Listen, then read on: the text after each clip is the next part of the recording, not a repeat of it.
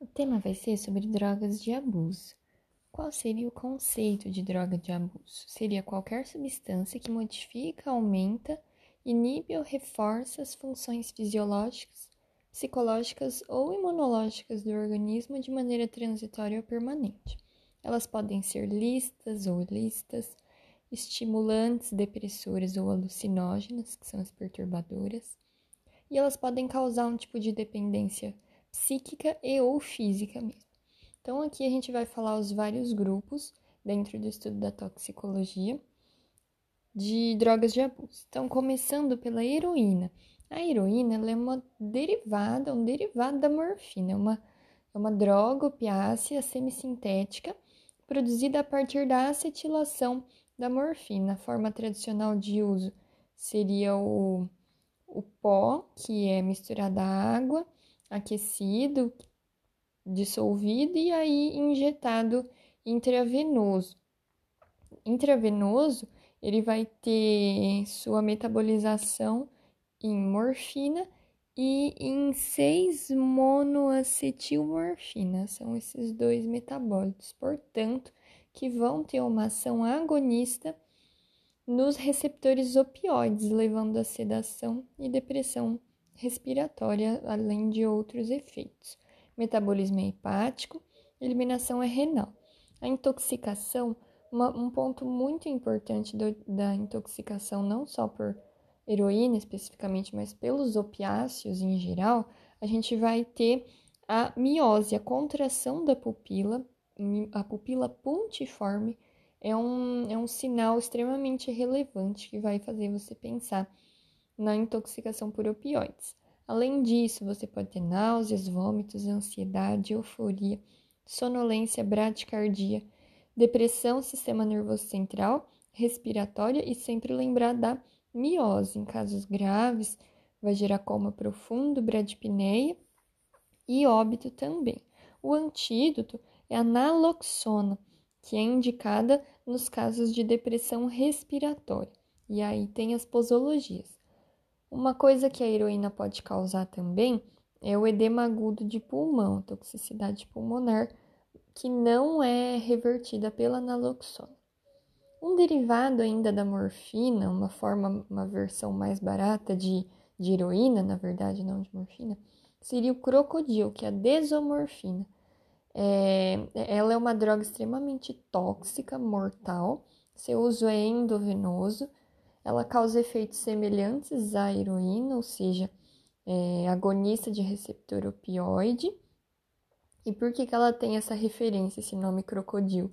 porque um dos efeitos dessa droga seria uma intoxicação na pele. A pele ela torna ela se torna escamosa e repleta de ulcerações, necrose e gangrena, fazendo referência à pele de um crocodilo mesmo, de um jacaré, por isso que levou esse nome crocodilo.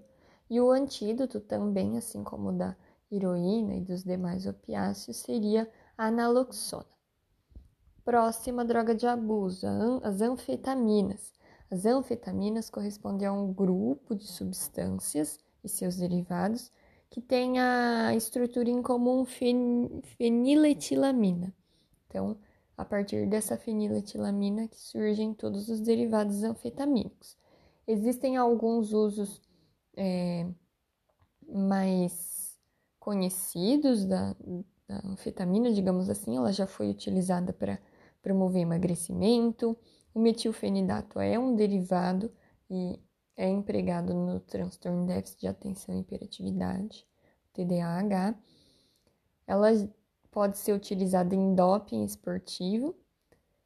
E, e uma outra observação a ser feita é que ela é extremamente teratogênica e embriotóxica durante a gestação. Então, as anfetaminas elas podem ser utilizadas via oral, respiratória ou endovenosa e elas são agentes simpatomiméticos, porque elas são estruturalmente semelhantes à noradrenalina. Elas têm um metabolismo hepático e uma eliminação renal. Devido a esse efeito simpatomimético, todos os sinais e sintomas vão ser associados a essa estimulação adrenérgica do sistema nervoso central. E aí, e, cardiovascular também, né? Então a gente vai ter sintomas como midríase, hipertensão, taquicardia, hiperventilação, cefaleia, dor torácica. No, nos quadros graves, né? Eu posso ter hipertermia, pode dar infarto, AVC, dissecção de aorta, vasospasmo, morte súbita, pneumotórax, psicose, convulsões, colite, rabdomiólise, etc. Já a abstinência, lembrar que isso para todas as drogas, basicamente, os sinais de abstinência que quando o indivíduo ele fica sem a droga, vão ser sinais contrários. Então são sintomas opostos àqueles que a droga provoca. Então a pessoa vai vai ter sono, fome intensa, exaustão, depressão, que são sintomas contrários aos simpáticos. Né? Existem testes complementares, principalmente de, de urina, que vão detectar as anfetaminas. É, quanto a tratamento, não existe um antídoto. As medidas que podem ser feitas: lavagem gástrica e carvão ativado, sim, ingestão recente, até uma hora. E para controle de agitação, pode ser utilizado diazepam intravenoso 10 mg. Agora vamos falar da cocaína, próxima droga de abuso. A cocaína, ela é derivada das folhas da, da coca, da Erythrocilum coca. É assim que chama essa planta, que é um arbusto nativo da América do Sul. O nome químico da cocaína seria benzoilmetilequigonina. Esse é o nome é, químico. Existem várias apresentações e formas de uso de cocaína e aí a gente vai listar essas daqui: folhas de coca, que podem ser mascadas ou feitas como chá, e aí a disponibilidade é de 0,5 a 1,5 do alcaloide da cocaína, da substância ativa. O cloridrato de cocaína, que pode ser aspirado ou injetado, que aí a disponibilidade é de 15 a 75%. O crack, que na verdade ele é um derivado, ele é uma mistura da cocaína ou com bicarbonato de sódio ou com amônia, e ele vai ser fumado em cachimbos, a disponibilidade é 40 a 70%. E também tem a merla, que é uma pasta de cocaína que também é fumada em cachimbos, disponibilidade 40 a 71%.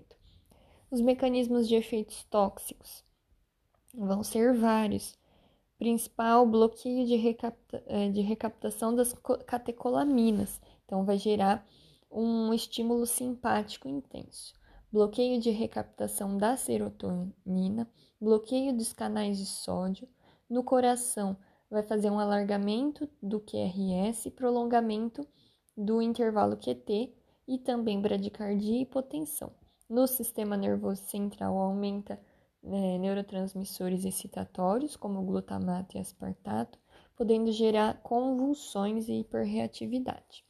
Além disso, ela diminui a produção de óxido nítrico e aumenta a de endotelina, fazendo vasoconstrição e aumentando a permeabilidade do endotélio e adesividade plaquetária.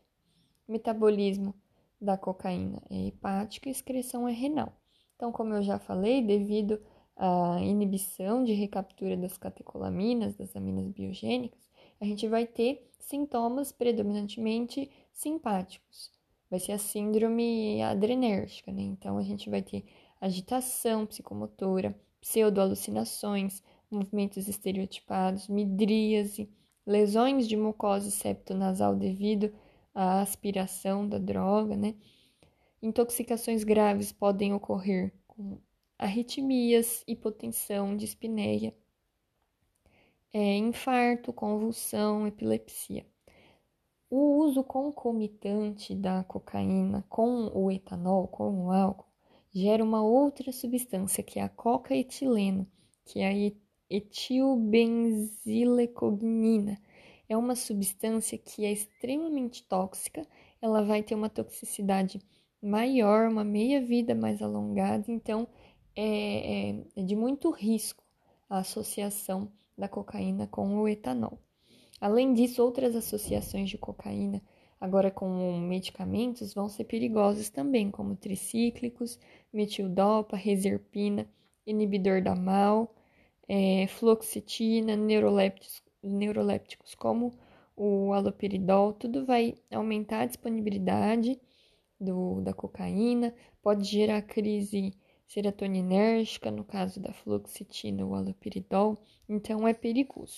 Existem testes, testes diagnósticos específicos, que é o teste de urina. Não existe um antídoto específico e para você controlar a agitação é preferível os benzodiazepínicos, um diazepam, do que um aldol, por exemplo, para evitar a síndrome serotoninérgica, igual a gente falou.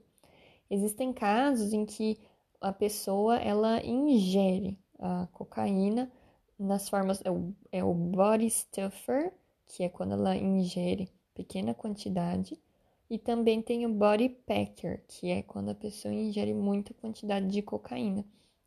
E, e aí você tem uma maior toxicidade, um quadro extremamente grave. Nesses casos é indicado carvão ativado, lavagem intestinal, retirada mecânica para evitar os maiores problemas que poderiam acontecer. Agora vamos falar dos canabinoides. Os canabinoides, próxima droga de, drogas de abuso que a gente vai falar. Os, os canabinoides são derivados da cannabis. Então, o, o principal é a maconha, né? A, a, maconha, ela é uma mistura das folhas e flores da cannabis sativa, que é a planta. O principal ativo, substância ativa presente no, na maconha é o delta 9 tetrahidrocannabinol, THC. Então é responsável pelos efeitos psicoativos da droga. Quais são as formas de uso, apresentações? Tem a fumada através dos cigarros de sida, tem a xixi, que é preparado a partir de uma resina que cobre as folhas. Tem o óleo do rachixe, que é fumado puro ou associado ao tabaco ou à maconha. Tem o narguile, que é um cachimbo com, com recipiente com água, então forma fumaça. Tem o bango ou bongo, que é uma apresentação líquida ou na forma de doces consumido via oral. E também tem o crazy cake, que é um bolo preparado à base de maconha também. Os canabinoides, né, a maconha, ela vai agir como agonista de receptor canabinoide.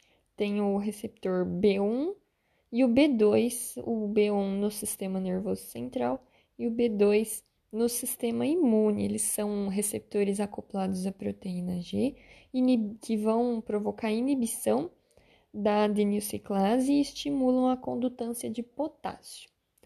É, a disponibilidade é maior do THC, né, do, do metabólito ativo.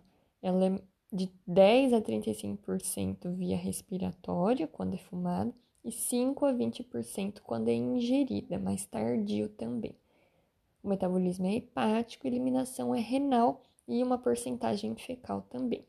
Os efeitos mais comuns, principalmente no caso de maconha fumada, seria a hiperemia da conjuntiva, ataxia, fala arrastada, boca seca, aumento de apetite, taquipneia, taquicardia. Pode acontecer hipertensão e hipotensão ortostática. Existem testes qualitativos na urina, não tem um antídoto, o tratamento é sintomático. Vamos falar agora de cetamina e fenciclidina. Na verdade, a cetamina é um derivado, ela foi criada a partir da fenciclidina. Elas são encontradas na forma de pó branco, líquido ou tablete. E aí o consumo poderia ser oral, nasal, venoso ou retal. Elas são drogas anestésicas dissociativas. Elas vão retirar completamente, pode-se dizer, a percepção do indivíduo, sem alterar praticamente os reflexos de via aérea ou ventilação.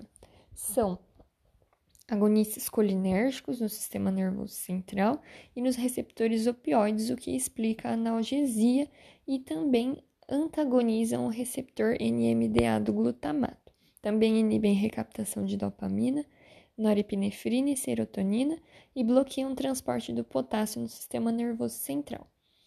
Metabolismo é hepático, excreção ela é renal. Como eu falei, eles é, são anestésicos dissociativos. Então, principalmente em menores doses, a gente vai ter os sintomas associados à dissociação, Então vão existir alucinações, ilusões, desrealização, despersonalização, desaceleração do tempo, estado onírico, percepções extracorpóreas, atenção, aprendizagem e memória ficam prejudicadas. Outros distúrbios ocasionados principalmente com doses maiores, vômitos, amnésia, hipertensão, midríase, agitação, delírio, dissociação intensa, hipotermia, distúrbios visuais e flashbacks. Uma coisa super relevante ajuda no diagnóstico diferencial, igual eu falei lá com os opioides, da midríase pontiforme, da miose pontiforme, na realidade, que era uma coisa importante para a gente lembrar, aqui com relação a esse grupo que é a cetamina e a fenciclidina, a gente tem que lembrar que os sintomas podem oscilar abruptamente entre catatonia e agitação. Então, aqui os sintomas oscilam bastante. Então, então eu estou destacando pontos que podem ser cobrados na prova. É, quanto, quanto a características clínicas mesmo, no PS, para poder diferenciar possíveis intoxicações. Então, lembrar que nesse caso pode oscilar abruptamente entre catatonia e agitação. Quadros graves vão poder cursar com depressão respiratória, apneia, convulsões e rabdomiólise. Não tem, não tem antídoto, o diagnóstico é laboratorial específico, exame de urina, né? É, medidas de eliminação não estão indicadas e para você controlar a agitação pode usar benzodiazepínicos. Próxima droga de abuso é o LSD. LSD, que é o ácido lisérgico ou dietilamida, ela é uma substância sintética agonista de autorreceptores 5-HT1A. Ela vai ter efeitos alucinatórios, principalmente. Metabolismo hepático e excreção renal. Existem alterações de percepção, sinestesias, que é a mistura de, de sensações, como ouvir cores, ver sons, o pensamento pode ficar acelerado, desorganizado, podem acontecer bad trips, é, os, existem efeitos simpatomiméticos que podem acontecer, mas eles tendem a ser mais leves, como taquicardia, sudorese, piloereção, midríase, hipertensão, aumento de temperatura. Ele não é detectado, o LSD ele não é detectado pelos exames, pelos testes de rotina de urina, de detecção de drogas de abuso. Isso é importante a gente lembrar. LSD não tem um teste específico. Também não tem antídoto, tratamento é sintomático, não está indicado nem descontaminação nem eliminação. E para controle de agitação, prefere benzodiazepina. Agora vamos falar do êxtase, que é o MDMA, que é o 3,4 metileno dioximetanfetamina então, é um derivado, metanfe... é um derivado anfetamínico, né? Ele pode ser utilizado na forma de comprimidos ou misturado a bebidas. Se ele é um derivado anfetamínico, lembrar então que ele tem um, mesmo, um mecanismo de ação semelhante, que vai induzir a liberação periférica de monoaminas biogênicas, noradrenalina, dopamina, serotonina principalmente. Algumas diferenças com relação as anfetaminas em geral, que a gente já falou, seria que aqui no êxtase eu vou ter uma maior liberação, uma ação mais potente de serotonina, então pode dar uma crise serotoninérgica. Além disso, como diferença das outras anfetaminas, o êxtase pode aumentar a liberação de ADH, podendo levar à hiponatremia importante. Ele é absorvido rapidamente pelo trato gastrointestinal metabolismo hepático, excreção renal. As, as, o quadro clínico tem a ver então com a síndrome adrenérgica. É, além disso, a pessoa especificamente mais associada ao êxtase pode ter aumento de energia do indivíduo, da sociabilidade e da disposição sexual também. Existe diagnóstico laboratorial específico é, nos casos de ingestão precoce em maior quantidade, pode realizar lavagem gástrica com carvão ativado posteriormente. Não tem um antídoto específico. E controle de agitação pode fazer uso de benzodiazepínicos. Próximo, próxima droga de abuso, catinonas. Catinonas são estruturalmente semelhantes às anfetaminas. O único que difere é que elas têm uma, uma cetona na posição beta, por isso elas também podem ser chamadas BK-anfetaminas. Se elas são semelhantes às anfetaminas, o mecanismo também é parecido. Então, elas estimulam receptores adrenérgicos, levando a excitação, hipertensão, taquicardia, midrias e sudorese. Uma coisa importante também para a gente falar, né, aquelas observações importantes que são prováveis de cair na prova, né? Aqui na catinona, a duração de efeito é mais prolongada. Isso é muito importante. Ela vai ela vai durar mais os efeitos. Metabolismo é hepático, excreção é tanto renal quanto biliar também. Eles não são detectados por testes de triagem de drogas de rotina, não tem antídoto, a eliminação não está indicada.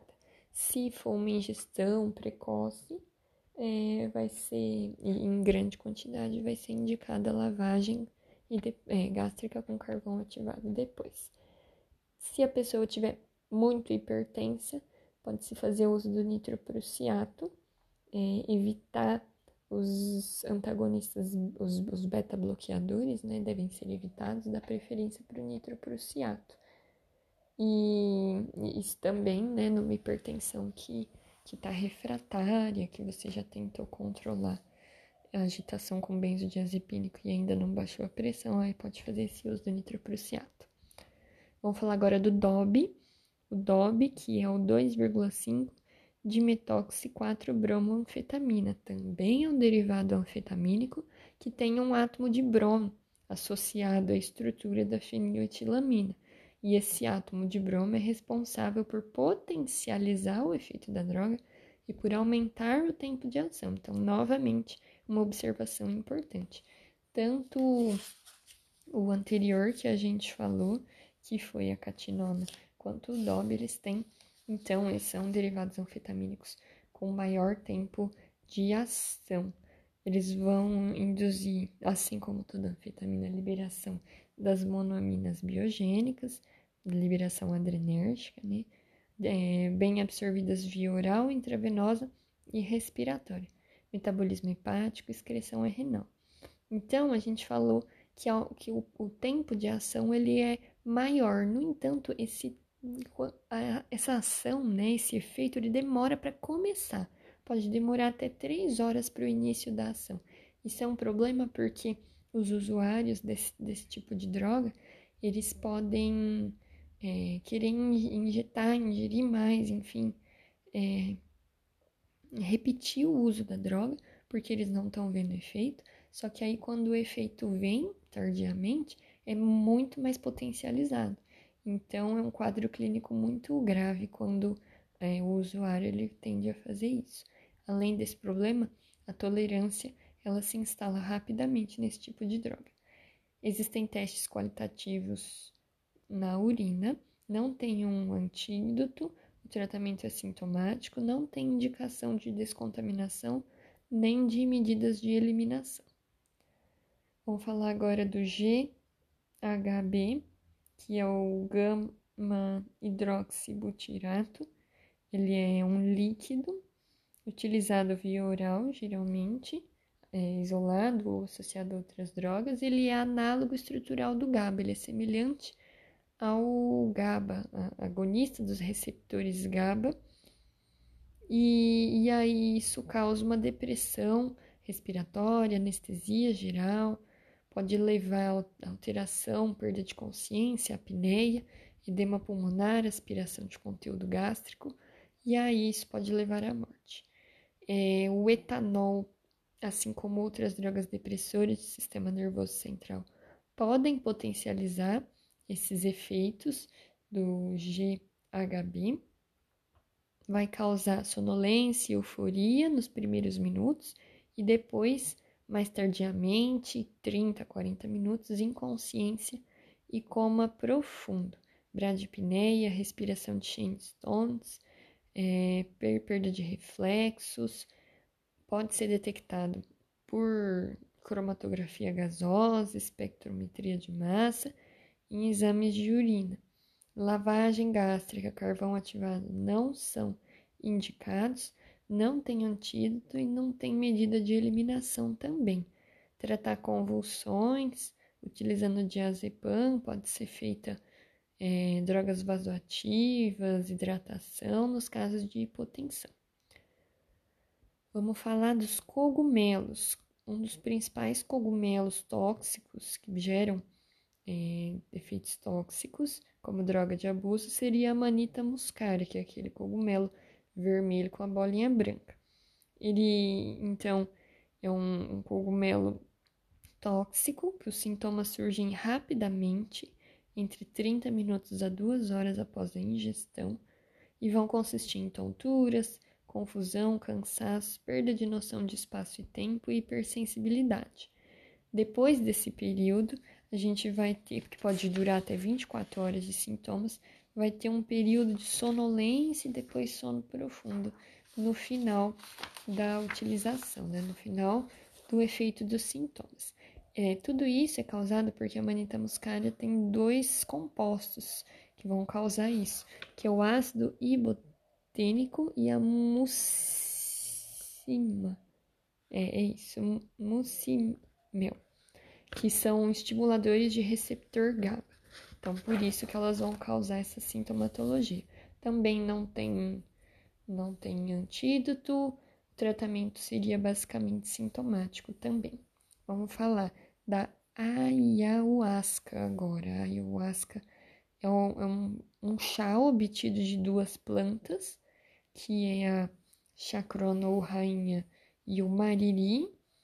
Então, essas folhas misturadas, esse chá, que então essas duas folhas vão ter uma ação agonista de serotonina, provocando efeitos cognitivos e sensoriais, e também inibição da, da enzima MAL, da monoaminoxidase A, que também vai inibir a degradação de serotonina, portanto. Então, o efeito é serotoninérgico.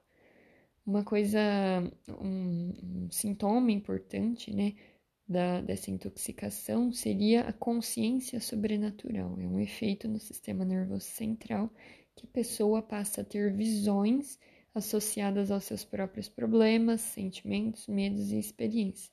Então, é utilizado em, em rituais, em algumas culturas, por causa dessa consciência sobrenatural. Próximo, estricnina. Estricnina é um alcaloide em pó cristalino, é um pesticida contra ratos.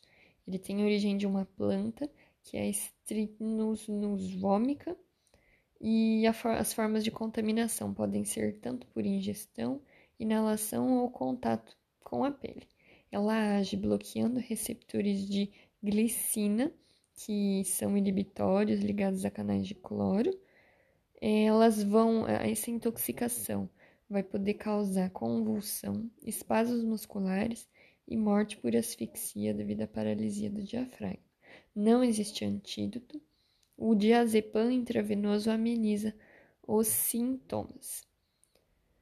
As xantinas agora, para terminar. As xantinas são um grupo de três alcaloides, que seria a cafeína do café, a teofilina do chá e a teobromina do cacau, sendo que desses três, o, o estimulante, são todos estimulantes, né?